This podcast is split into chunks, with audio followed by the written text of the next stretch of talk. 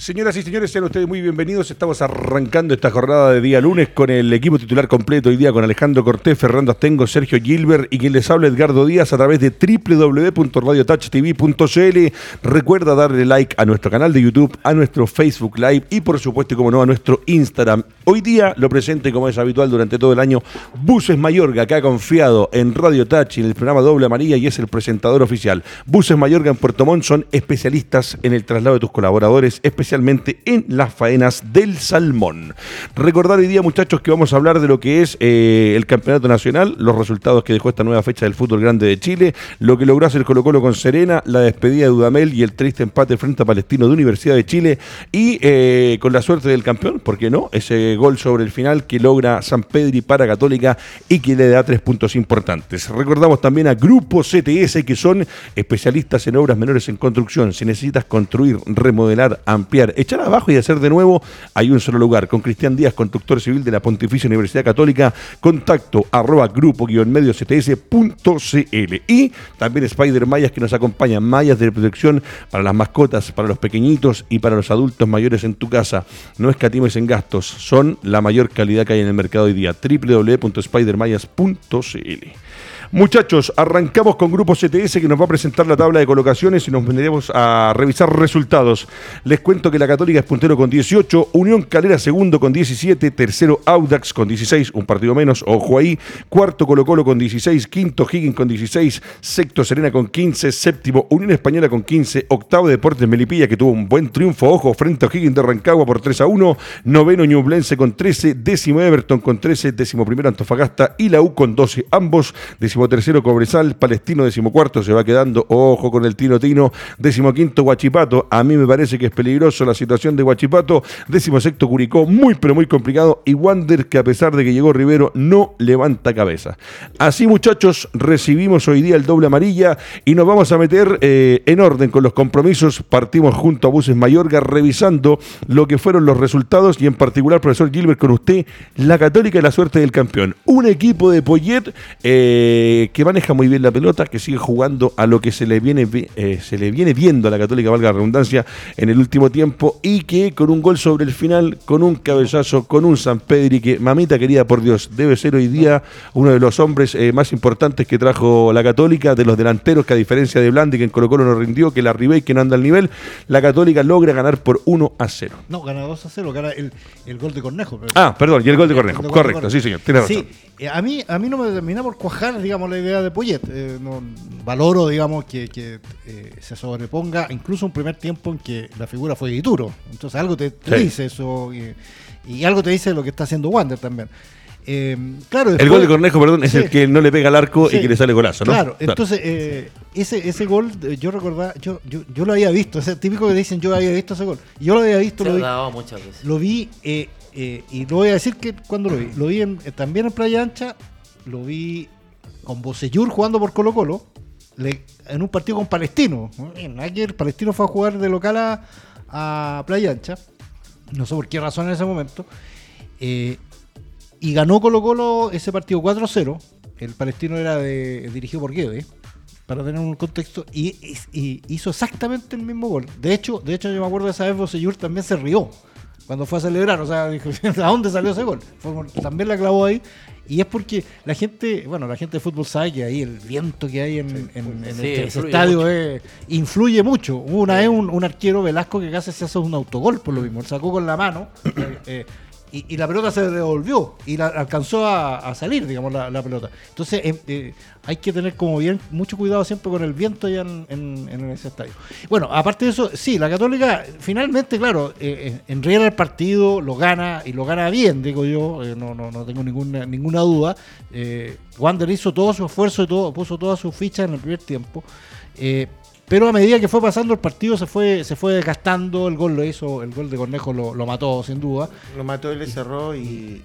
sí, tal es Corrico. El gol a los 50 minutos de Cornejo, Wander 0, Católica 1, se jugó en el Estadio Elías Figueroa Brander y la Católica con eso se encaraba en la parte alta de la tabla de colocaciones. ahí está. entonces ahí está, entonces eso fue el el, el, el, tema. Yo creo, y claro, el partido después se, lleva los tres puntos, eh, la Católica se lo lleva bien, ¿sí? bueno, tampoco fue, eh, quedó afligido ya en el segundo tiempo, a Dituro le llegó muy poco, eh, pero en, el inicio no me termina por cuajar todavía la idea de, de, Poyet. O, sea, el triunfo del movimiento táctico Marcelino Núñez, Juan de lateral, el primer tiempo, son temas que, que, le está dando resultados. Ahora hay que ver lo que pasa para más adelante. Ahora, lo de Wander, inaceptable con Francisco Larcón. O sea, hacerse expulsar ya está esperando el Sí, entonces es, bien complicado. Eh, él, Capitán. Él, es bastante violento de repente en algunas intervenciones. Se aprovecha que tiene un físico eh, importante, entonces pasa a llevar. muchas veces los jugadores confunden de repente que hay que ir fuerte un balón con una mala intención que obviamente a un equipo como Wander, que tener un jugador menos frente a Católica, pesa muchísimo. Y con relación a Católica, yo, yo también siento que la Católica como que, si bien es cierto, está metido en, la punta, ha ganado partidos, pero no se ve un fútbol tan tan fluido como se vio en quizás a lo mejor en el torneo pasado, ahora como que Poyet le ha dado una impronta distinta, ha cambiado jugadores de posición. Entonces todo eso de repente a lo mejor cuesta también un poquitito en que se vayan dando las situaciones, que se vayan acomodando bien los jugadores, que los jugadores vayan entendiendo también lo que Poyet eh, quiere, porque dentro de, la, puesta en escena, ya ha variado algunas situaciones. En, por momentos estuvo fuera web. Eh, ¿qué, pasa con Buenanote? Estaba cortado, cortado. Me corrijo, el gol que decía yo era el gol de Cobresal, que me quedé ah, metido con el gol de Cobresal de San Pedro en el último minuto que le logra el triunfo a la Católica. ¿Qué pasa con Buenanote? Eh, Nada. Es la.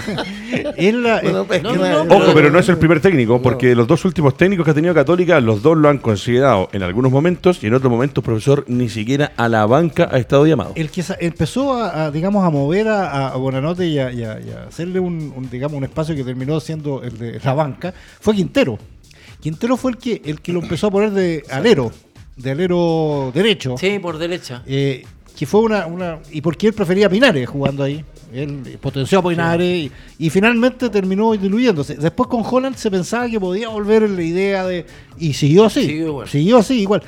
Y a mí lo que me llama mucho la atención es que cuando uno ve jugar a Buenanote, eh, uno dice, es un tipo que te, aporta, te va. O sea, no es un tipo que, te, que tú digas, no, su nivel ya no es como para jugar en la Católica. Algo genera cuando tiene la pelota. Pero claro, o sea, entonces eh, tampoco él alega alega mucho, o sea, no, no, no alega, siempre dice, no, que está feliz la Católica. Le llegan ofertas de afuera, ahora tenían aparentemente una oferta de Alianza Lima, de Perú, eh, y según lo que yo leí, él le puso una serie de condiciones a Alianza Lima. Eh, lo que leí, no sé si es verdad. Entonces, como diciendo, no, sabes que no me quiero ir. Yo creo que él se va en Chile, de hecho, está armando una escuela de fútbol. Está, armando una escuela de fútbol acá. Ahora, y, trabajar en la Católica y jugar por la Católica me parece que debe ser, capitán, uno de los mejores lugares y con las mayores tranquilidades y mejores instalaciones del fútbol nacional para trabajar en nuestro país. Sí, ahí tienen todas las comodidades. Eh, el lugar también es, muy agradable de trabajar.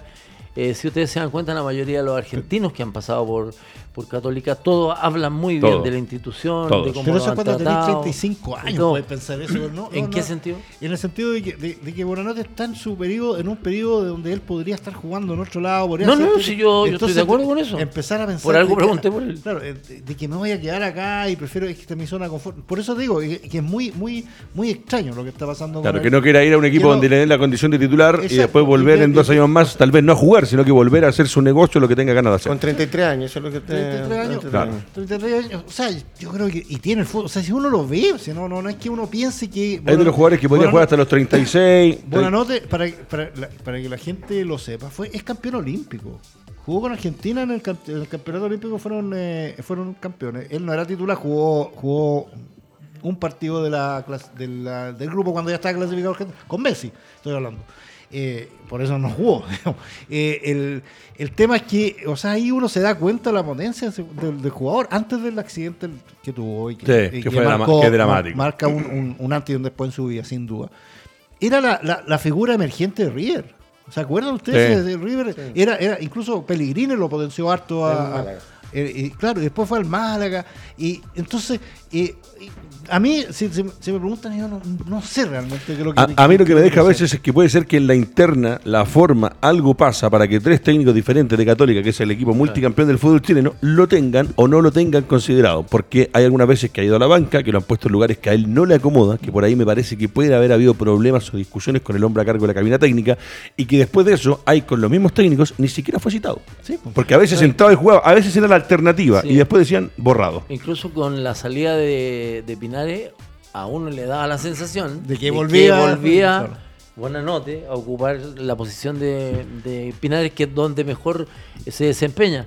Pero pasó lo mismo, o sea, volvió nuevamente, a, eh, jugó unos partidos, pero, volvió a la banca, entonces a uno, claro, a uno le llama la atención, pero Tal vez no hay tiene que, el retroceso de otro. Capitán. Hay que estar en la cabeza del técnico para efectivamente darse cuenta. Si él llena eh, lo que él pretende de ese jugador, tanto como ataca tanto como se posiciona en términos defensivos. y a lo mejor en tres, entrenadores tres entrenadores de la Católica pensando Es que lo perciben. Porque esos tres que les gusta que los que juegan en la orilla también defiendan. Porque hoy día los entrenadores tiran punteros para que terminen siendo laterales. Bueno, y hablando de defender, eh, yo lo quiero defender en el primer tiempo a Wander. Después en el segundo se me, se me diluye un poco. Eh, ¿Cómo ves el presente de Wander que en el primer tiempo muestra algo de la intensidad que le quiere dar Víctor Rivero? Pero eh, se fue diluyendo, después viene la expulsión de Alarcón, que le termina complicando el partido pero Wander sigue llegando a la fecha 10 del campeonato y aquí quiero tocarlo con los tres. Eh, Fernando Astengo en un momento dijo, vamos a poder sacar eh, en limpio algo más eh, de lo que te va dejando el campeonato de los equipos cuando lleguemos a la fecha 10. Cuando estemos en la fecha 10 ya los equipos están un poco más acostumbrados. Wander es la excepción porque tiene cambio de técnico de por medio, un plantel bastante eh, reducido y con respecto a figuras con muy pocas figuras, que algo dejado desde que llega Riveros consigue un empate en la fecha anterior, que son los primeros puntos del torneo, pero que con la Católica ahora lo intenta hubo momentos en que tuvo buenas alternativas y que después, lamentablemente, eh, la Católica se queda con el punto. El que estaba comentando dice eh, nadar tanto para morir en la orilla. Bueno, no renunció a lo que quería hacer el equipo guanderino, pero que lamentablemente no suma puntos y se ve complicado. Ojo, fecha 10 del torneo. Sí, porque ya se va decantando un poquitito el torneo, algunos empiezan a, alejar y obviamente Wander está en una condición muy compleja, aparte que. Eh, es de esos equipos que cuando están metidos en esa zona parece que algo, algo se da que no te resulta en situaciones. La pelota pega en el palo, interviene Tituro, como intervino en, varias oportunidades. Entonces, en la medida que tú vas atacando, que no logras concretar situaciones que a lo mejor eran evidentes de gol, el, la cabeza de los jugadores se empieza a contaminar, que ya viene contaminada, y que la limpia un poco Rivero en el camarín, que la limpia, muchachos, que vamos a poder salir de la situación, bla, bla, bla. Arma este equipo, el equipo juega relativamente bien, llega al área rival se genera oportunidades, pero no concreta. Y resulta que por el otro lado te tiran un centro que iba a caer en, Playa Ancha y cayó en, el, ¿cómo se llama? en el, ángulo detrás del arquero de, de Wander. Entonces, claro, uno dice, Remamos, remamos, remamos y al final no llegamos a la orilla. Tal cual. Bueno, es el presente del equipo de Wander, complicado en el último lugar de la tabla de colocaciones y esta católica que, eh, vuelvo a corregir, el gol que tenía yo en mi cabeza era el de Cobresal y el gol de Cornejo es el que patea y se le filtra al arquero, que son los dos últimos partidos de Católica. Y en todo caso, eh, alabar a San Pedro porque me parece que lo que hace Católico con Cobresal y con San Pedro en particular es uno, son tres puntos muy importantes. Pero estos contra Wander lo dejan punteros del torneo a la espera de lo que haga Audax italiano. Hoy de la noche. Sí, señor. Bueno, eh, el resto de resultados de, la, de esta nueva fecha del fútbol nacional dice que eh, la carrera le ganó a Cobresal en condición de forastero, que Huachipato empató a cero con Everton, ojo con este Huachipato que se va quedando peligrosamente. La Unión Española eh, dejó puntos en condición de local frente a un ordenado equipo Antofagasta y que por momentos se veía el Cote Rivera como los muchachos los aleonó, los mandó arriba y lograron robarse una unidad. Melipilla le ganó un muy buen partido al equipo de O'Higgins, arrancado por 3 a 1. Juega Ñublense con Auda, como dice el profe, pero ahora nos metemos en algo que anticipábamos. Así como cuando llegó Rueda a dirigir la selección nacional, a mí no me gustaba y a usted sí le gustaba el profe Rueda, esa es la idea del fútbol, de poder discutir y debatir. Eh, para mí lo que hace la U, estoy 100% seguro y tengo una, una información eh, de que de gente que estaba al interior de ese momento en la Universidad de Chile, porque ya se está eh, llevando a cabo todo el cambio de la mesa directiva, que va a estar hasta la primera reunión de directorio, donde van a haber otros cambios, pero que Dudamel no era alternativa para algunos hombres y referentes que trabajaron en la U. Llegó Dudamel, y así como llegó, se fue, sin pena ni gloria. profesor Sergio Gilbert empata con Palestino, eh, a mí la crónica de una muerte anunciada. Y se fueron dos más. Y se fueron demás. Y se van, se van a ir otros más también. Se va Vargas y se va el polaco y hay otro, otros más que se, que se van. Crónica de una muerte anunciada. Y yo siempre digo, sin desmerecer a lo que ha crecido el fútbol venezolano, pero yo considero que nosotros, el país, todavía estamos unos peldaños más arriba, a nivel de, de, torneo nacional, a nivel de selecciones. Y me parece que Dudamel no es el hombre para venir a probar en la Universidad de Chile. Tenía dirección técnica de un equipo juvenil de Venezuela que nos metió en fase importante, si es verdad. Tenía un mes en Brasil, en Atlético Mineiro, un mes, y menos de un mes porque no fueron 30 días, y lo traen a la U, y de cómo venía la U. Y hoy día se termina despidiendo con esta U que queda, ojo, de la mitad hacia abajo nuevamente en la tabla de colocaciones. Sí, lo bonito del fútbol es que, es que uno tiene tantas, eh, eh, o sea, tú, tienes tu opinión, cada uno tiene su opinión sobre las cosas. Yo, yo me imagino cuando decidieron Dudamel, se sopesaron muchas cosas. No, estas cosas no se hacen de un día para otro, o sea, no, no es que a mí me tinca aquí sino que se investigan ciertas situaciones y claro, ahí es donde uno dice, bueno, nos la apuntaron y, finalmente cuando pasa esto uno dice, no, no, tenía ni idea. Entonces primero hay que, hay que evaluar eso, qué es lo que... lo que pesó en el momento que lo trajeron. Sí, con ah, los técnicos la U se ha equivocado, eh, se ha equivocado garrafalmente, no solamente por el nombre, sino que por la situación. Eh, ¿Quién fue el que estaba en un hotel mientras el otro estaba terminando? Entonces, no, claro, eh, o sea, tú vas sumando cosas. Entonces, cuando tú, tú traes a Dudamel, un tipo que, que, que, incluso empezó a sonar en la selección chilena, ¿se acuerdan? Si no, era subcampeón del mundo, era la razón. Eh, claro, era subcampeón del mundo con, con Venezuela en, una, en, un juvenil, eh, lo que no es poco. O sea, entonces, cuando uno ya ve todo esto, dice, pues, ¿cómo se fijaron en este tipo? Había su razón en ese momento que tú podías tenerla, eh, eh, pensarlas como, como opción, estás apostando. En esto, en esto se apuesta también porque tienes un cierto presupuesto, porque tienes ciertas ciertas condiciones, no, no, no, se elige, no se elige lo que tú quieres, se elige lo que dentro de tus posibilidades puedes tener. Ahí le discrepo que con respecto a la UIA Colo Colo, cuando estaba el señor Geli, cuando estaba el señor Moza, eh, no sé si se elegía eh, de acuerdo a lo que algunos que saben más que estuvieron dentro de la cancha, como el mismo Superman o el mismo polaco, eh, querían ir a buscar y de repente de arriba llega el señor Mandiola y dice, no muchachos, esto es así, el que yo quiero es esto, el que yo ah, quiero es esto. por, ahí le digo. No, no, y eso, pasa, eso pasaba siempre, digamos, en, los clubes, digamos, cuando no había gerente deportivo, cuando los clubes, o sea, siempre pasado. Eso, eso también es un elemento. Eh, ahora, eh, yo, si una cosa, eh, yo he aprendido varias cosas con las tengo acá. Y, una de las cosas que he aprendido es que es lo que él decía de, el, de de que los jugadores captan inmediatamente eh, ciertas cosas. Yo, no, yo, yo no creo eso de tanto de si sabe o no sabe. Los jugadores, o sea, los entrenadores saben, saben fútbol. a esta altura de la vida saben. es lo que dices tú, si les llega o no le llega el mensaje. el jugador lo lee, le saca la fotocopia, la radiografía, perdón. Claro, el jugador capta ciertas cosas que uno puede estar de acuerdo o no con el jugador también, porque el jugador también, es, eh, si, si, llega alguien que, que les pone disciplina y es porque no le gusta la disciplina, entonces pues nada que pues, o sea, prefiero al entrenador que al jugador, pero da lo mismo. Pero hay una hay una hay una fotografía que hacen los jugadores que, ya tengo lo, lo, ha dicho muchas veces, eh, que esa fotografía después la van trasladando. Entonces, claro, a lo mejor se puede modificar algo, pero eh, eh, en el caso de, de Dudamel yo creo que se fue acentuando, digamos, la primera fotografía que tuvieron. No le tuvieron como mucha confianza al principio, como que eh, dudaron eh, de ya vamos después cuando pasó lo de Montillo se, se dividió el plantel eh, claramente se dividió entonces hubo seguramente jugadores que que dijeron, ah, este tipo no, no tiene idea, y otros que dijeron, ya, igual. Entonces ahí se empieza a generar. Y después, cuando empieza a, la seguidilla de errores de, de, Dudamel, como por ejemplo eso de hacer sus reuniones con los jugadores. Y de ahí, ojo, se provoca la eliminación de la Copa Libertadores frente a San Lorenzo de Almagro, gran capitán, con esta situación que dice el profe. Como llega, lo convence a los jugadores. El sistema, vamos a ir un poco al fútbol con, con Astengo y con Alejandro, eh, porque lo que dice Gilbert para mí es clarísimo. La U nunca logra, con los jugadores que tiene, con el plantel que tiene para esta temporada, sabiendo que Colo Colo en la última estuvo a punto de descender, y a, los hinchas de la U que no se les olvide que hace un torneo atrás del de Colo Colo, estuvieron en la misma situación, pero eh, Dudamel no convence a los jugadores se da el lujo de hacer un asado cuando en el país donde viene a trabajar como extranjero la situación era crítica, crítica, y eso significa contagio de jugadores que le permiten a San Lorenzo Almagro enfrentar a la U solamente con un plantel de juveniles, lo que le significó a la U la eliminación de Copa Libertadores, la pérdida de la cantidad de plata que te dan por entrar al torneo.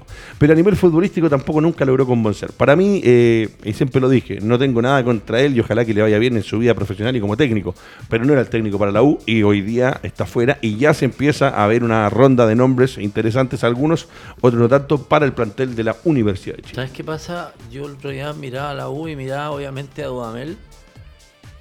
Y yo creo que aquí hay una, una mezcla de, errores. Porque si ustedes me preguntan a mí que la U es un plantel de primer nivel, yo se lo discuto hasta mañana. Porque el plantel de la el fútbol chileno? Claro. ¿Sí? Sí, es discreto es muy discreto. Hay jugadores que llevan un tiempo ya, como por ejemplo Espinosa, que lleva jugando en esa zona y nosotros ya sabemos lo que juega, lo que produce, que es un jugador de mucho derroche en la mitad de la cancha, que quita mucho balón, que realmente remata a media distancia, pero no es un, un, super clásico en el fondo que tú lo paras ahí, que efectivamente él mueve al equipo y todo. Eh, defensivamente tiene jugando a a Rocky, a Rocky que tiene, ya tiene sus años, ha cumplido. A Arias, Arias tampoco es un, dotado de virtudes, que, uno dice, este, tremendo central, es, muy difícil entre, entre González y él que alguien les cause daño por el sector de, del medio del área. Y en general, si tú te das dando cuenta, a Enrique, eh, Enrique, la verdad, las cosas que él entra a la cancha a correr para allá, se tira al piso, eh, salta a cabecear, choca con uno, choca con otro, pero la misión de Enrique es otra. Eh, es en el fondo, él es liquidar prácticamente, prácticamente la última jugada. todo ataque. Entonces, si uno empieza a analizar el plantel de la U, yo lo encuentro discretísimo. Y traer un técnico que quieren que haga que la U juegue casi como, como la Católica, puntualmente en algún momento, o como un, equipo vertiginoso, como lo hacía Juan San Paoli y están completamente equivocados porque los exponentes son otros. Entonces, mira, haz el ejercicio y analiza en tu casa, Sergio, uno por uno los jugadores de la U y te vas a dar cuenta que el plantel es discreto. Sí, sí, pero para el fútbol chileno uno puede decir. Es que yo creo que para el fútbol chileno no es. Es que el fútbol chileno es, No, por eso. No, yo estoy de acuerdo, Fernando, al mil por ciento contigo y, y te lo planteo de esta forma. La, esto, lo que dijo Dudamel terminado el partido de la transmisión oficial, yo estoy plenamente de acuerdo con él. Él se exprimió al máximo, hizo todo lo que pudo y no pudo más. Y fue bien caballero al decir las cosas. El tema es que él, lo que se exprimió, no era para más. No era para más estar en la U. Por lo tanto, ¿quién lo trae a la U? Es el primer responsable. Son los dueños desde la época de Heller que despidieron a Lazarte saliendo campeón de la Copa Chile ganando la Colo Colo, trayéndole por debajo de Cachese. Después trae a su amigo Ronald Fuentes, echan a Guillermo Hoyo después de salir campeón, le hacen la vida imposible. Darío Franco sale campeón de la Copa Chile ganándole a la Católica, el domingo anterior le había ganado Colo Colo y lo echan porque no juega como San Paoli. Cuando tú tienes una gerencia, una gerencia que hace qué buen, qué buen análisis, qué buen análisis. de cosas, es un, un, sinnúmero de cosas para abajo, donde tú quieres algo que no lo puedes tener, se te produce lo que tienes ahora. La culpa no es de Dudamel, la culpa es de quienes trajeron. Con todo el respeto y mi fanatismo teniendo escuelas de fútbol de la U, Simón Contreras no puede estar en la banca por Tomás Rodríguez. No puede. ¿Cuáles son los argumentos para que jugadores que vienen que vienen como refuerzo son mejores que los juveniles? El Pito Contreras, las veces que lo han metido a jugar y que le han dado minutos, es un jugador que hoy día está sobre Tomás Rodríguez. Y vamos a hablar lo mismo, perdón. Eh, lo de Tomás Rodríguez, acá lo dijo Fernando Astengo, lo conversamos con Sergio Gilbert. Eh, uno quiere que el jugador profesional es como cuando dice, ¿y por qué está este aquí, Edgardo Díaz acá, eh, Fernando Astengo allá, Sergio Gilbert acá? Uno trata de estar porque esta es la profesión que uno tiene y una de las formas de ganarse la vida. Pero cuando hablamos y nosotros como un panel de deporte tenemos que ser críticos con el fútbol en general y cuando juegan bien los muchachos decirlo bien que lo jugaron. Y cuando se equivocan, decir que se equivocaron. Ojo, con micrófono es mucho más fácil que dentro de la cancha. Pero cuando lo decía Fernando tengo acá, eh, el tema del chico Rodríguez. Eh, Tomás Rodríguez eh, no tiene una campaña, no tiene los pergaminos, no tiene la historia para hoy día llegar a un equipo como la Universidad de Chile. Lo que tiene es un apellido de un padre que fue en Argentina campeón de las últimas dos Copas Américas que existen en Argentina, lo último que ganó Argentina a nivel de selecciones, y en la U siendo un referente, porque Leo Rodríguez debe ser uno de los mejores extranjeros de este país. Le devuelvo la pelota y ahí para, mí el tema es muy simple y haciendo un paralelo con el fútbol chileno. Basta de endiosar a los jugadores extranjeros sin aportar. Acá con muy poco les regalan portada, les regalan titularidad, les regalan que son los cracks y no es así. No es así, entonces basta, porque acá se está tomando mucho jugador joven, llevamos años con el fútbol joven parado en Chile y los pocos que están teniendo posibilidades resulta que los tapan por supuestos proyectos de jugadores titulares que no lo son no lo son. Y yo, a mí me da mucha lata ver tanta gente que, está quedando sin pega, jugadores de fútbol joven que han tenido toda su vida un recorrido que no pueden jugar porque le traen un jugador de otra latitud que lo tapan. Fíjense en lo que pasó esto en Unión La Calera, que traen al jugador, eh, el apellido del jugador argentino con madre chilena, que lo van a buscar eh, porque juegan en otro equipo argentino, el partido con Cobresal. Entonces cada vez estamos acotando las cosas y tenemos un subdesarrollo muy potente en nuestro país. Eso es lo que a mí me da mucha, mucha bronca. Perfecto. Capital. Ah, sí, y lo me cuesta extraordinario cómo lo leyó. ¿Sabes qué pasa? Mira, el, tema de, Tomás eh, Rodríguez es, como emblemático. Porque, tal como decía mm, Alejandro, y que yo lo dije desde un comienzo, ni siquiera lo recuerdo. habiendo jugado, para llegar a un equipo como la U, ¿cierto? tienes que tener pergaminos, tienes que tener algo, tienes que tener algo a, tu espalda que efectivamente te respalde para decir, oye, este tipo en realidad merece, ese fue el más habilitador, el de más asistencia. Pero Tomás Rodríguez ni siquiera era titular en Calera, o sea, era un tipo que entraba esporádicamente, tuvo su, por ahí, un par de centros, algunas cositas, algunas variantes, pero no es para estar jugando en la U. Entonces, ¿Quién se lo trajo a Dudamel? ¿O Dudamel pidió a Rodríguez? No lo pidió. A él se lo metieron a la U. ¿Y quién se lo metió? No sé, ahí yo la verdad las cosas, yo no, estoy tan interiorizado en quién contrata o quién no, pero se lo metieron. Ahí volvemos a lo que decía Alejandro con respecto a los cambios y las contrataciones que se han hecho en la Universidad de Chile, lo propio que pasó con Colo Colo. Recuerden ustedes eh, cuando llega Matías Fernández a Colo Colo, cómo viene y lo que aporta y lo que no aporta, como llega el mago Valdivia, cuando hablamos de que fueron referentes y fueron importantes, eh, el fútbol también te va dejando y hay que saber de repente cómo manejar las contrataciones y en ese sentido la USA ha equivocado. En línea general, el profesor Gilbert... Eh, la U empató con Palestino y yendo un poco a Palestino, eh, perdió el rumbo a Palestino. ¿Qué pasa con Palestino? Que uno lo ve eh, y de repente el equipo que nos dejó el cierre el año pasado, cuando llega a Sierra a tomar el equipo tricolor, eh, que lo lavamos todos, porque la verdad que entró y a los dos días ya se notaba la mano del coto, pero este campeonato se ha ido quedando un poco, hay cosas distintas, siendo que el plantel sigue teniendo hombres importantes. Sí, es, curioso el caso de, del Coto y de Palestino, porque uno, uno da, claro, le dio la sensación de cuando llegó el Coto, el Coto le gana a Colo Colo en su primer partido, eh, en el, la cisterna, ¿se acuerdan? Cuando expulsan a, a Quintero. Eh, y claro, la mano, yo creo que la mano del Coto se nota todavía. Lo que pasa es que tú tienes que, ver que todos todo lo vas evaluando de acuerdo a los resultados, de acuerdo a las circunstancias, de acuerdo a lo que haya eh, yo, yo no tengo dudas de que si se mantiene el codo en, Palestino, Palestino va a estar ahí, digamos, de acuerdo a las posibilidades que tiene. Si tampoco es un equipo, digamos, que se fue. Y estando entre los ocho clasifica a torneo internacional. Claro, o sea, si tú ves la. claro, al principio de temporada. Y tres partidos pendientes. Y le quedan tres partidos pendientes. No, no cuenta con, con, Jiménez en este partido, que también es importante para, para el Coto, digamos, para la estructura del Coto, los, se le va a Benítez ahora, que es uno de los, grandes jugadores, se va a México. Y, también, claro, entonces eh, ahí uno empieza a, ver y a sacar cuenta. Yo, por eso digo, yo, yo, yo no estaría tan inquieto en términos de, de, ver que un que palestino se va se, está yendo, digamos, a, eh, abajo. Yo creo que va a seguir, digamos, siendo lo que todos hemos visto siempre del, fútbol del Coto Sierra. O sea, eh, el Coto Sierra fue campeón con Unión y fue campeón con Colo Colo, jugando de cierta manera. Es verdad nunca en forma brillante tampoco. O acuérdense también, o sea, eh, acuérdense que a Coto, como le decían en Colo Colo, el Coto siesta. Entonces, eh, eh, entonces, tener mayores expectativas que, que esa, yo creo que no, no está, y, y, pensar también que viene un desastre no, hay que verlo en, Creo que tiene el plantel. Bueno, muchachos, junto a Buses Mayorga, que es el que presenta el programa y el que presenta esta parte de los resultados de la fecha, ya les contamos cómo fueron los partidos. Eh, que la Católica eh, gana un partido importante frente a Wanderers, ojo, el puntero contra el colista, el colista que intentó hacer algo diferente, que tuvo cambio de técnico y por el bien de Wanderers y la gente de Valparaíso, yo insisto, eh, este campeonato para equipos, para jugadores y para técnicos, desde que empezó la pandemia, ha tenido la suerte de que lo que pasó en Colo Colo el año pasado, que era inaceptable, lo que está pasando en Wanderers, la han llevado de mejor manera porque no están los hinchas en el estadio, porque si no esto sería un tema totalmente diferente. Vamos a llegar al equipo del gran capitán eh, para cerrar con los tres grandes del fútbol chileno. la Unión Española, no, mentira.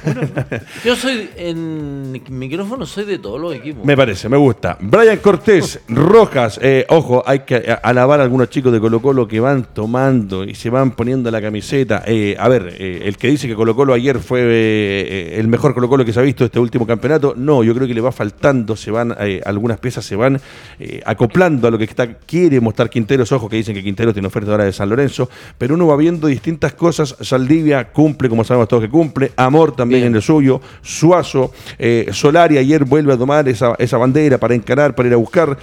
Soto con Fuentes al medio terreno, bien. Lo de Rodríguez, todavía me, falta verle un poco más a Rodríguez. y Costa y Morales, que enfrentaron a un Deporte La Serena, que uno cuando va viendo el equipo de Serena tiene hombres interesantes. De partida del arquero, Zacarías López. Y te ataja lo que no se puede atajar, el gol que, le hace después el chico que entra en el segundo tiempo, ya me acordar el nombre. Eh, eh, es un golazo por cómo define el delantero, pero sacaría López pendiente, consciente de la jugada, de los time y distancias. Arquero mundialista. Arquero mundialista, Porque sí, jugó señor. el mundial de, juvenil acá de Chile. Así es. En el 2015. Lo tiene a Rómulo, a Agüero, a Lucas Fazón, a Díaz, a Jaramillo, a Carreña, a Fernández Matías, a Martínez, a Suazo y a Benítez. Ojo lo de Suazo que me parece muy bien lo que hacen con Suazo. Le faltó Leighton, que es un jugador importante. Sí, le faltó Leighton, que es importantísimo. Pero vamos a entrar a Colo Colo. Bueno eso, porque ayer no lo dijeron en la transmisión oficial. Bueno, pero acá, están los especialistas, ¿ves? Eh, este Colo Colo Fernando, que eh, hace el gol de penal, algunos discuten, algunos no lo discuten. La verdad que eh, para mí es penal también. Eh, y que desde el gol de penal en adelante, Serena intenta seguir jugando a su forma. Serena intenta salir haciendo lo que el Choco Ponce les, eh, les indica a los muchachos. La salida de Suazo, eh, a la edad que tiene Suazo, no hay otra alternativa. O sea, tratar de dejarlo 5 o 10 minutos más en cancha es un despropósito, por eso lo cambian inmediatamente. Porque hay que cuidar a los jugadores mayores que nos dan todavía satisfacciones. Pero en líneas generales, Colo Colo va ganando, se va encaramando, se va olvidando un poco de la campaña del año anterior, pero le falta mucho por delante. Yo lo que más alabo de lo que está haciendo Quinteros, estos chicos que van jugando que entran y que realmente eh, se ve que Colo Colo tiene de dónde materia prima para poder enfrentar lo que viene en el campeonato. Sí, uno, eh, la verdad de las cosas. Perdón, Daniel Gutiérrez, uno de los que entró que me gustó mucho el chico Gutiérrez. De lateral izquierdo. Sí, lateral lo izquierdo. lateral izquierdo. Pero le tiene confianza, porque a lo mejor hubiese buscado otra alternativa y otra variante. Pero en general Colo Colo creo que va avanzando, partido a partido creo que ha ido mejorando. Eh, ya puntualmente tiene en la zona de centrales dos centrales que creo que son importantes para el equipo, son dos tipos con un envergadura importante en el juego aéreo. Eh, los dos tienen mucho oficio, Saldivia, Amor.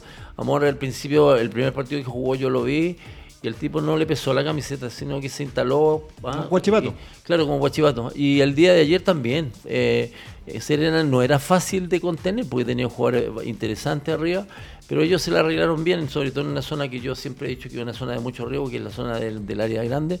Ellos lo, hicieron bien. Le dan buena salida a los dos al, equipo, no, no son centrales que tiran pelotazos desmedidos ni nada por el estilo.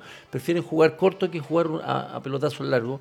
Em, Cortés creo que está pasando por un momento eh, ratificando cosas que a lo mejor tenía buenas, pero que siendo muy niño a veces fallaban algunas que tiene que ir puliendo. Y de ahí hacia arriba yo creo que el enjambre de jugadores que tiene Colo Colo está bien organizadito. Costa ha sido el baluarte que ha tenido en el fondo, el estandarte que ha tenido eh, Quintero desde que llegó. Sobre todo en el periodo de cuando Colo Colo estaba peleando por el descenso, Costa le salvó partido, Costa habilitó a jugadores como para que pudieran concretar y sumar puntos.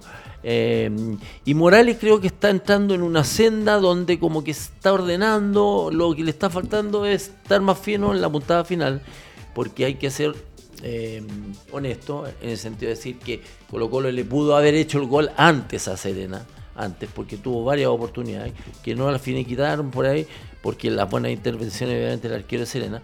Pero fue un partido atractivo, pues Serena no fue un equipo que se metió atrás, también salió a jugar el partido pero Colo Colo lo superó por, por situaciones puntuales. Sí, señor. Bueno, eh, destacar algo importante. En este partido Colo Colo eh, utiliza una camiseta que conmemora los 30 años de la Copa Libertadores. Eh, los llevaron al estadio a todos aquellos que formaron parte de ese equipo, a Daniel Morón, a Gabriel Mendoza, al Chano Garrido, a Jaime Pizarro, al Pato Yañez. Me van ayudando los muchachos de quienes más estuvieron en esa selección. Juan Carlos Peralta. Estuvo Peralta. Estaba Ormeño. Estaba el Bocón Ormeño. Lalo Vilche, mamita querida, por Dios. y bueno, creo que... Leo Soto estaba también, creo lo el homenaje hermoso para el único equipo que ha logrado traerse, o dejarse más bien, porque eso lo dejamos en casa, pero traerse la Copa Libertadores a, nuestro país. Así que el reconocimiento, la camiseta también, con el logo de los 30 años de esta Copa Libertadores de América, que se recordarán todos que Colo Colo, si no me equivoco, no pierde partidos de local en esa Copa Libertadores. Lo gana todo. Lo rescata varios puntos afuera en condiciones de forastero, dos empates. Eh, eh, empató en Ecuador los dos partidos. Empató a 0 a 2. Después empata, empata en, en, en Perú, ahí va y, empata en Paraguay. Empata cuatro partidos, no gana ninguno. Perdió con Nacional 2-0 y con Boca 1-0. Y eh, se recordarán todos que las semifinales son contra un equipo que ayer muchos medios lo destacaron y yo también acordándome de la edad que tenía, pero era que todos pensábamos eh, que el que ganaba la llave entre Colo Colo y Boca era el campeón porque eh, los dos equipos hasta ese momento se veían un poco más de Olimpia, que ojo, Olimpia era el rey de copas, que tenía un equipo con el Loco González, Raúl Vicente Amarilla, eh, ¿Quién más estaba? Bataglia, el arquero que era extraordinario. Pero bueno, la conmemoración y el saludo para todos aquellos hinchas del fútbol nacional, porque ese equipo logró unir a todo el país en pos de un objetivo que era traerse una Copa Libertadores de América. Profesor Gilbert, volviendo al partido, volviendo a este Colo Colo que gana 2 a 0, que muestra cosas interesantes, que ya no sufre tanto en los partidos, que va tomando una idea porque ya ha podido trabajar con más tranquilidad, viene la para por el tema de la Copa América, vamos a ir a hablar de la Copa América en instantes, pero eh, se ve, como dice Fernando, ya un equipo que de a poquito está más armado, que hay algunos que te rinden más y hay un bloque en general, partiendo por Cortés lo que hace, eh, Amor también que ha, ayudado y ha colaborado en el fondo de la saga de Colo Colo, junto con Saldivia, que eh, ayer también tuvo... Rojas y, Suazo. Suazo de repente lo, discute un poco Sergio porque tiene razón, porque cuando tiene la pelota muchas veces la entrega, teniendo jugadores cerca, la entrega mal. Pero en términos defensivos creo que por ese sector no se le han filtrado. Perfecto. ¿Cómo lo vio Colo Colo a este, frente a este deporte nacional? Que ojo, que también tiene cositas interesantes, Serena. ¿Sabes lo que pasa? Es que uno, uno, uno ve Colo Colo hoy y, tiene el recuerdo... Eh, claro de lo que fue Colo Colo hace a principios de este año, o sea, que es lo que estaba viviendo Colo Colo y que es lo que vive ahora, es inevitable, con el mismo entrenador además. Entonces, claro, ahora uno ve, empieza a ver cosas que en ese momento no se veían y no se visualizaban por el momento, porque estabas en otra urgencia. A mí lo que me da risa es que tú, eh, eh, eh, Quinteros sigue, sigue, sigue nombrando siempre a todos los jugadores que tiene afuera. En realidad siempre tiene hartos jugadores afuera. Ahora tenía ocho, dijo antes del partido. Entonces, sigue teniendo ese, ese problema. Pero ahora ese problema no está solucionando. Tiene un plantel más amplio, lo amplió muchísimo y eso yo creo que es un mérito. Yo no sé si un mérito. Lo eh, rejuveneció también. Que lo rejuveneció, pero también empezaron a aparecer cabros jóvenes que eh, además que los puso en el partido ese contra Ñublense y ahí todos quedaron como, ah, oye, sí, hay jugadores. ¿ah?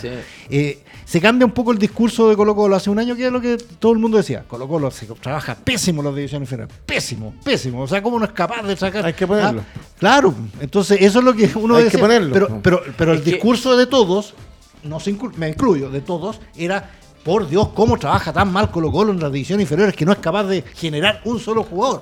no, no, no, es que. yo creo que hay, una duda. No es, que, trabaje tan mal. Lo que pasa es que técnicos que estuvieron, como cuando aparece Jara en el primer equipo que venía trabajando con las inferiores, no le dieron nunca el tiraje a su jugador. Por eso, porque uno suponía, o sea, justamente se reforzaba eso diciendo, o sea, el jefe de las divisiones inferiores no, los pone, entonces quiere decir que no hay nadie.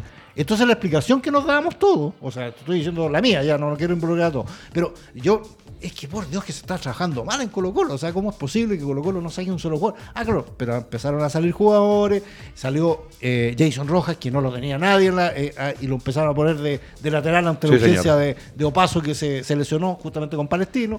Eh, y ahí empezaron, y ayer uno ve los, vamos, vamos, vamos sumando. Estaba Jason Rojas, entró Gutiérrez en el segundo tiempo como lateral.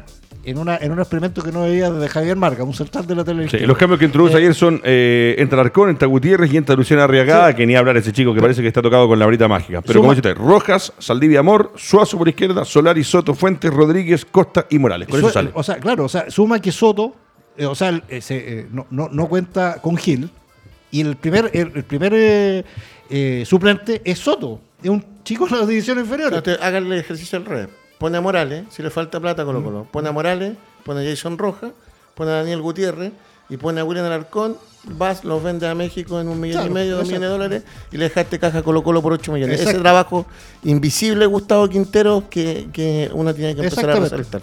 yo, yo sumo también a, a, William Alarcón, yo creo que es un gran jugador William Siempre le soluciona problemas al entrenador que, que, sea, le soluciona problemas. Puede no ser un brillante jugador, yo creo, o sea, Villanueva yo creo que va a ser un gran jugador si es que le dan la oportunidad, pero no, se está quedando, se está quedando. la gran oportunidad. Y por eso están hablando de que quieren, quieren, quieren eh, a mitad de año lo quieren prestar. Porque tienen que empezar a jugar. Porque, mira, de alguna manera. Católica toma un solo detalle. Católica tiene a Bartichotto, ¿cierto? Mm.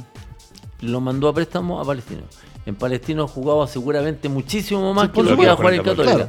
El próximo año va a volver Bartichotto y lo más probable es que le pelee el puesto a cualquiera porque es muy buen jugador. Lo mismo que hablan ayer con el caso del chico Munder, que está en La Serena haciendo también préstamos. Munder se me ha ido quedando. Sí, claro, se me ha ido pero, claro, o sea, eh, así apuesta o no, la Católica puso a, Super, que también en Antofagasta ya lo dejó en Antofagasta. De hecho, lo compró. De hecho, lo compró. Antofagasta nunca más lo, lo, recuperó la Católica. Entonces, claro, son apuestas que tienes que hacer, pero tienes que hacerlo jugar. Entonces, yo creo que eso es lo que hay que valorar de Colo Colo. Y lo otro que yo valoro Colo Colo, de este Colo Colo, es que sí, uno sabe ya que juega. O sea, ya más o menos entiende. Ya, eh, uno sabe que en los primeros 15 minutos Colo Colo va a salir a presionar al rival, sabe que después de eso se va a retraer, sabe que en el segundo tiempo va, eh, va, va, eh, a tratar de superar físicamente al rival. se está generando oportunidades. Entonces ya, ya uno entiende cómo juega. Le puede gustar a uno Colo Colo, no le puede gustar, eso son discusiones. Sabe a lo que juega, pero, que la pega el entrenador. Claro, y el entrenador sabe y no, no, no, está, no, está vendiendo cosas que no son. O sea, son los primeros 15 minutos y en el segundo tiempo, y lo dijo ayer creo en el, en el eh, después del partido dijo, claro, en el segundo tiempo en el, en, el, en, el, en, el, en el partido lo que hicimos en el segundo tiempo físicamente nos vimos más eh, eh, aprovechamos la seguridad que tenemos. O sea él sabe que físicamente Colo Colo ese Colo Colo puede, puede superar en el segundo tiempo a cualquier rival chileno. Bueno, muchachos cerramos lo que es con Buses Mayorga lo que fue Colo Colo la U Católica en esta nueva fecha del fútbol grande de Chile. Resultados más resultados menos con el arranque del programa en esta jornada de día lunes. Eh, Infomed está con ustedes. Infomed es la aplicación para que descargues en tu celular y tengas el acceso acceso a cargar todo tu historial médico desde que naces hasta que ya no estés en esa aplicación. Y cuando vayas al doctor tú o tus hijos, le muestras Infomed en el celular y vas a ver qué fractura tuviste, qué lesión tuviste, qué operación, qué medicamentos, cuál es tu grupo de sangre, tu peso, tu estatura, todo. Es Infomed. Y por supuesto, y como no, va a pasar por nuestras pantallas cables pro con todos los canales asociados que tenemos de cara a lo que es eh, esta transmisión. Estamos desde Arica, Puerto Montt, Arica TV en Arica, Iquique TV en Iquique, Radio América Televisión en la cuarta región, Radio El Salar también en Pozalmonte, estamos con TV8 en Concepción, Nativa TV, estamos con Temuco Televisión en Temuco, TV8 en Concepción, Cool TV en Valdivia, Radio Patagonia Televisión y saliendo desde Arica, Puerto Montt por todos nuestros cable operadores asociados. Muchachos, llegamos al momento. Eh, quiero partir con lo del partido contra Bolivia. Quiero partir con la idea de quedarnos con tres puntos más y sumar uno contra Argentina, que serían cuatro puntos, que sería una jornada muy buena en doble fecha clasificatoria.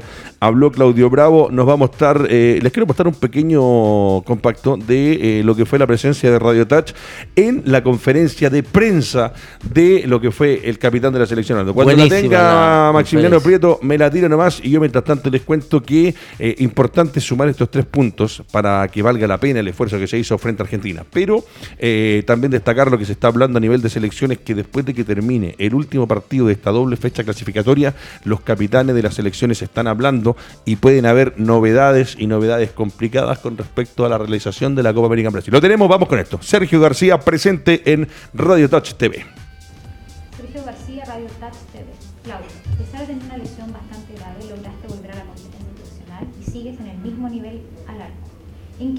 Trabajo para mejorar y seguir tu alto rendimiento? Bueno, mira, siempre me acuerdo de eso porque no, la pasé bien.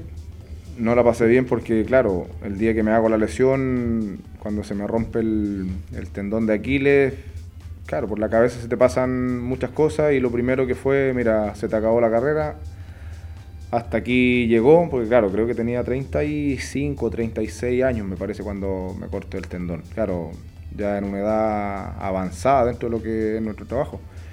Pero mira, cuando has trabajado toda la vida en esto, cuando el conocimiento también que tienes de ti mismo es, grande, logras sacar muchos beneficios de todas estas cosas.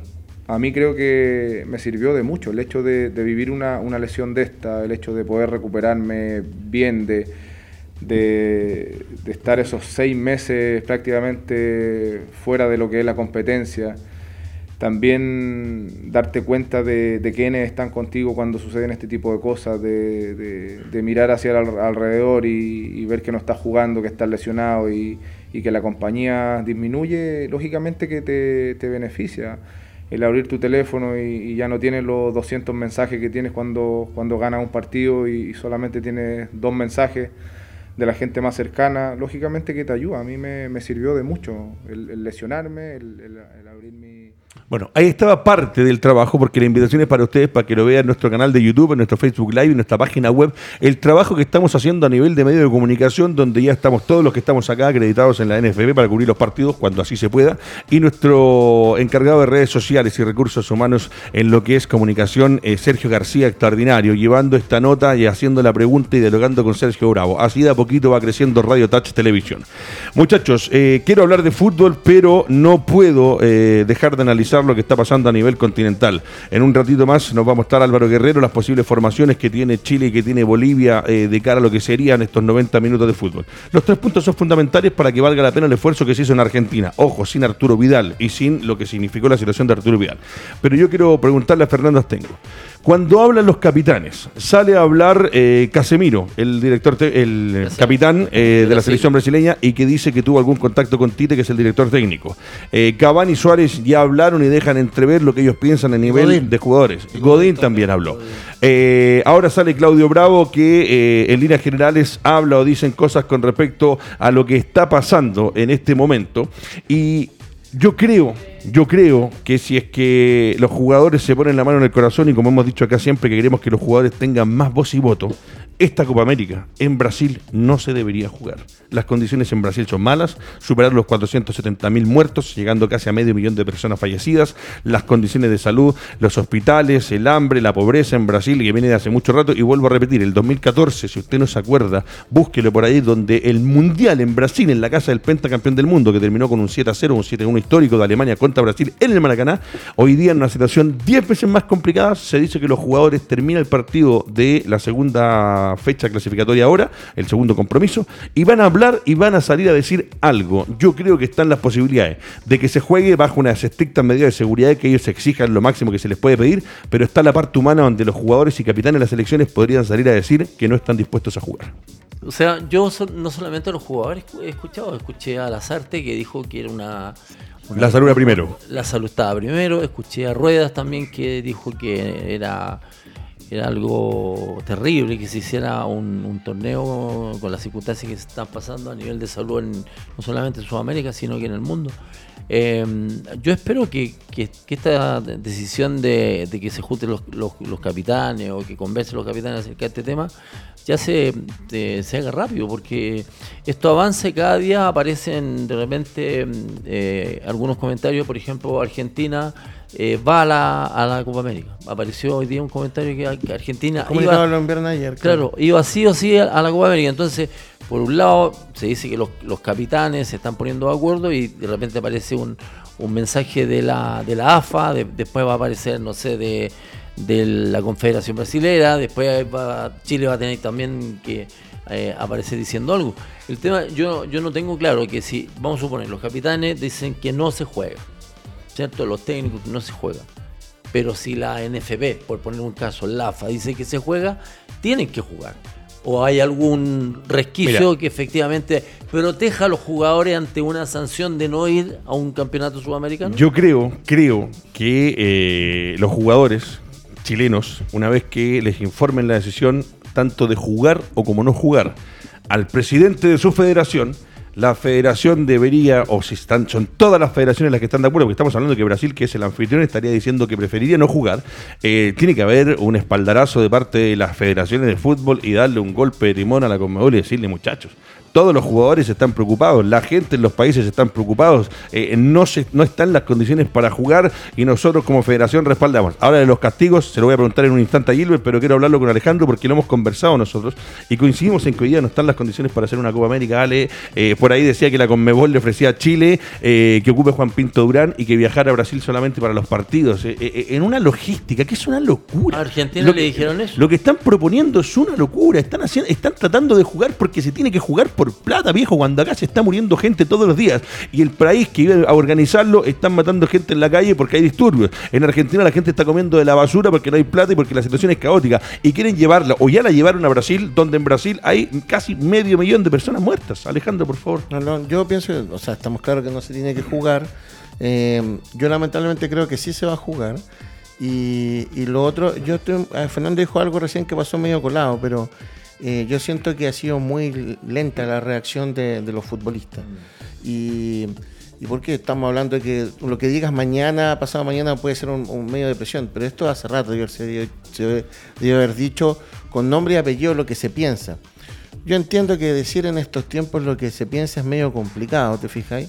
Pero yo sigo extrañando, esto hace mucho rato, y no, quiero entrar en polémica, siento que, que los, yendo a la columna que usted hizo en la revista El que la comparto mucho, que la trascendencia del futbolista actual es bastante mínima con respecto a lo que era el futbolista antiguo. Yo no creo, no creo, y esto lo digo muy respetuosamente, que Zamorano, que Salas, que Batistuta, que Maradona, que Romario eh, eh, se hubieran quedado callados ante esta situación faltando una semana. Profesor Gilbert, eh, le doy para que cierre esto y nos metemos en los últimos 10 minutos donde vamos a analizar fútbol. Ya está preparando Álvaro Guerrero la formación que tendría Chile para el partido de mañana y el contra Valderrama también. Claro, no, varios, varios. De esa época, de, los uruguayos, de los paraguayos, de Pablo Montero, de Pablo Bengochea, eh, eh, Paraguay, Chile, nada. Estarían, uf, mamita querida por Profesor Gilbert. Sí, yo, yo, yo creo que, eh, bueno, Bravo ayer dijo que, en la conferencia dijo que ya está, hay una decisión tomada ¿ah? que la iban a decir mañana. O sea, como que,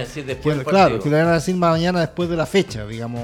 O sea, que ellos ya tienen claro qué es lo que van a hacer.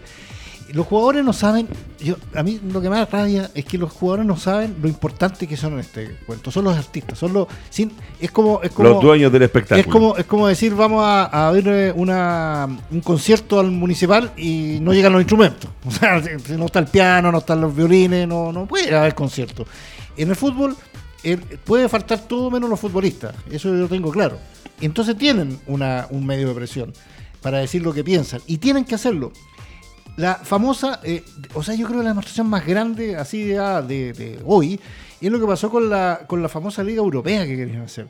Eh, claro, se, juntaron los millonarios, los millonarios empresarios del, del fútbol, ¿ah? los señores intocables, encabezados por el señor Florentino Pérez, ¿ah? y todos los, y Agnelli, y, ellos decidieron que iban a hacer una Superliga, pero a las horas ya los jugadores habían dicho que iban a jugar esa tontera, y se derrumbó el tema. Entonces ahí está la fuerza. Eh, yo, no, yo, no, yo no soy de los que promueve que, que aleguen todo, no, si no pueden alegar todo, pero hay cosas que son fundamentales. Y en este caso tienen que ser fundamentales. Yo quiero ver, yo quería ver, o sea, quiero ver el liderazgo de Messi, el liderazgo de Bravo, el liderazgo de Suárez, el liderazgo de Casemiro, diciendo, no, no se juega y se acabó. O sea, no, nada de es, esa tontería que está planteando y que Argentina dijo que hacía el tiro de que, ellos podían estar en Ezeiza y viajar todo. Eh, o sea, yo, yo digo, ¿y, quién va a pagar eso? ¿Y quién va a pagar eso? Se lo van a pagar. Eh, los bolivianos van a querer hacer eso y tienen la plata para tener un charter. yo tengo que pensar que los sindicatos futbolistas se han quedado callados porque la Conmebol traspasa plata eso, a eso, la federación y, de ahí llegan las plata. Muchachos, como el partido se nos viene encima y no tenemos programa mañana y el miércoles vamos a revisar todo. Álvaro Guerrero ya me pone en pantalla cuáles serían los 11 estelares que podrían saltar al campo de juego tanto eh, por la selección nacional como la selección eh, boliviana. Ahí está. Eh, sería con Bravo, Isla, Medel, Maripán Mena. Repetición de lo mismo que hicimos en el último partido. Aranguis, Pulgar y Galdames, exactamente igual. Y Meneses, ahora cargado sobre el sector derecho, Vargas y Alexis. Ese es un posible 11 estelar. Déjemelo en pantalla nomás, Prieto, porque me encanta la nueva gráfica que tenemos acá en el programa. Fernando Astengo, parte ¿No una más chica? Una más chica incluso. Allí, allí le que darle los. No, no, no. Yo no Gilbert, no, mochilo, años, no, no. Hay que darle los ópticos a Gilbert. No, pero Capitán. Eh... Pero es que están todos juntos, vamos a jugar a la táctica de pelotón. No, ahí está con un 4 se clarísimo, Sergio, por Dios. Están todos apretados. Lo, lo, que, lo, que, pasa es que a Gilbert le confunde el loquito que está al lado, donde dice que Isla está con el logo del Flamengo, Medel con el del Boloña, Maripán con el equipo de Mónaco, Mena con el. Extraordinario, me gusta. Capitán. Este 11 para. Ahí está, mire, profesor, en pantalla. Atrás suyo. Aranque juega en O'Higgins. Acá, eh, profesor. Ah, no, no. Mire, Por eso Aranque juega en O'Higgins. Un palo, ¿ah? Allá. Ya, no. Ahí, eh, mala de, eh, mala de No, es que tiempo. la noticia de último minuto. Sí, no, yo fíjate que venía pensando obviamente que nos iban a preguntar como lo hicimos el otro día en el programa previo al partido con Argentina, las alineaciones.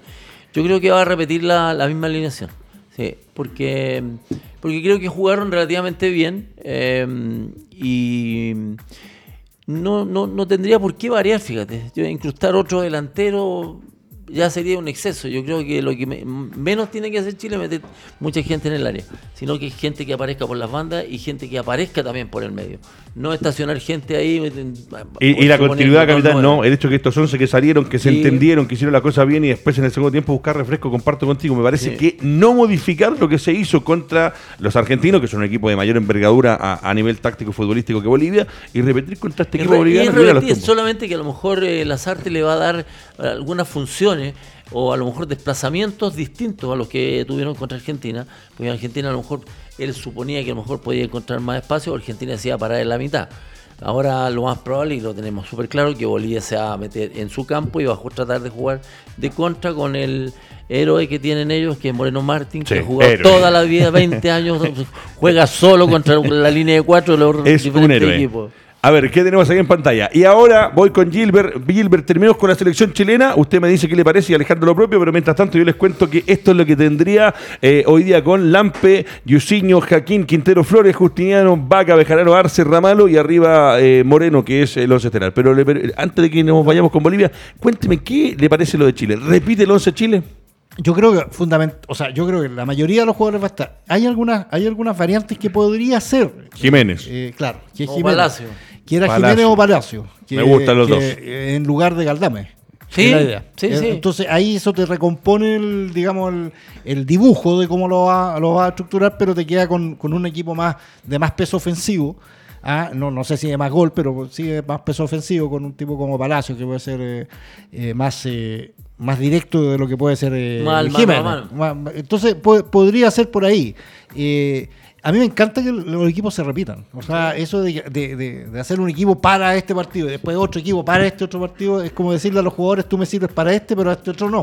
o sea, eres eh, bueno, pero no tanto. O sea, con la idea del técnico, en el fondo, con, la, con, la, con los mismos jugadores que juegan contra Argentina, a lo mejor dan, darle lo que te decía, movimientos y misiones distintas, porque van a estar muy medio en el arco seguramente los bolivianos. Comparto, cuando, uno, cuando uno habla de selección nacional, es la selección que va a ir a una Copa América o que va a ir a un Mundial, y en un Mundial eh, la idea es ver un equipo equipo constituido que uno le puede meter, incrustar alguna modificación, pero tener, como dice el profesor Gilbert, una base. Y a mí tampoco me gusta cuando van cambiando el partido. En el torneo nacional es distinto, hay puntos más, puntos menos, de visita, forastero, la altura más, la altura menos, que ahí se pueden cambiar.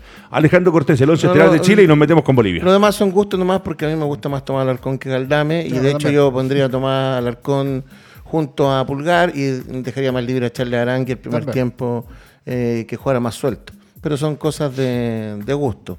Son temas de... Repetir el 11 comparte con Fernando y con Sergio que es hoy día debería ser la alternativa, a no ser que haya alguna lesión, algún malestar físico de alguno de los jugadores. sería el ideal, pues sería el ideal y tal como te decía recién lo de los gustos, pero sería el ideal. A mí no me llena mucho Caldame, pero es un tema personal. Perfecto. Estamos con Lubricantes en línea que está presentando el fútbol internacional hablando de la selección y ahora, eh, gran capitán, eh, cuando hablamos de que eh, la idea sería repetir el equipo, que Chile mostró algo interesante con las artes, mucho más interesante, en opinión muy personal, de lo que Chile estaba con rueda, a mí me gusta más. Tal vez será porque ya el hecho que no esté y ver a otro tipo al lado de la banca me motiva más. Pero eh, veo esta selección y vamos a enfrentar, y con esto cerramos la, del día de hoy, porque ya logramos analizar un poco lo que va a ser Chile y lo que ha sido el torneo nacional esta última fecha. Eh, lo de Bolivia. ¿Cómo ves a esta Bolivia frente a esta selección nacional? Una Bolivia que está muy complicada y que pareciera que eh, junto con Perú son los dos que más van a sufrir en las clasificatorias sudamericanas. Es que Bolivia no ha evolucionado muchísimo. Bolivia más o menos se mantiene dentro de la misma tónica que es tratar de ganar los partido en su casa y tratar de ir a rescatar un punto a, algún lugar de, de, Sudamérica, pero no, no, ha tenido una evolución tan grande en términos de jugadores, la puesta en escena tampoco ha variado. En, en, Bolivia ellos saben que se hacen fuertes porque los equipos se caen, empiezan a tocar, a tocar y te terminan ganando. Pero no sucede con todos los equipos. Hay equipos que ya ahora le están haciendo partidos. Argentina ya no es un equipo que va y le hacían cinco, ya no es lo mismo. Brasil también. Eh, Chile también es un equipo que se acomoda, entonces la tiene difícil Bolivia. Profesor, rapidito, porque ya se nos va el tiempo, nos dice el productor, Bolivia, este partido que hay que ganarlo. Pero fíjate que en este, en esta, por lo menos este, en esta, en esta pasada, yo a Bolivia que vi contra Venezuela, lo vi ya más, más, más refrescado, digamos, en términos de ideas, en términos incluso de jugadores. Claro, no es una Bolivia que tú vayas a decir, viene, viene a, arrasar, ni mucho menos, pero tiene como. Y jugó con Venezuela. Tiene, sí, sí, pero Venezuela, Venezuela por último tenía jugadores que tú podías. Y le ganó Chile Venezuela, pues, o sea, tampoco es. Carlos Truco decía que Venezuela, que Bolivia no es la cenicienta del fútbol sudamericano. Y tenía, y tenía varias bajas, en realidad, eso, es cierto. Pero no sé, o sea, eh, hay, que, hay que pensar que Bolivia va a venir a hacer su, su juego acá, y claramente, y nadie, y nadie lo Ya jugó con esta selección de ruedas. No, y la fe va a demorar. Muchachos, Alejandro Cortés, léame la tabla de colocaciones y con esto nos vamos. 15 puntos Brasil, 11 Argentina, 9 Ecuador, 7 Paraguay, Uruguay y Colombia, Grande Colombia. Chile 5, Bolivia 4, Venezuela 3, Perú 1. Muchachos, con esta revisión de lo que fue el fútbol nacional, la fecha con Colo Colo la Ura Católica, los 11 que repite la selección nacional, nos vamos a reencontrar el miércoles esperando que sea un triunfo. Recuerde que si mañana va el partido con las medidas necesarias para cuidarnos todos porque la pandemia sigue afectándonos de gran manera. Gracias al gran capitán, gracias Alejandro Cortés, al profesor Gilbert, atrás de los controles el mejor Maximiliano Prieto y Álvaro Guerrero, el equipo completo de Radio Touch haciendo esto que tanto a usted y a nosotros nos gusta, www.radiotouchtv.cl Radio Touch doble amarilla.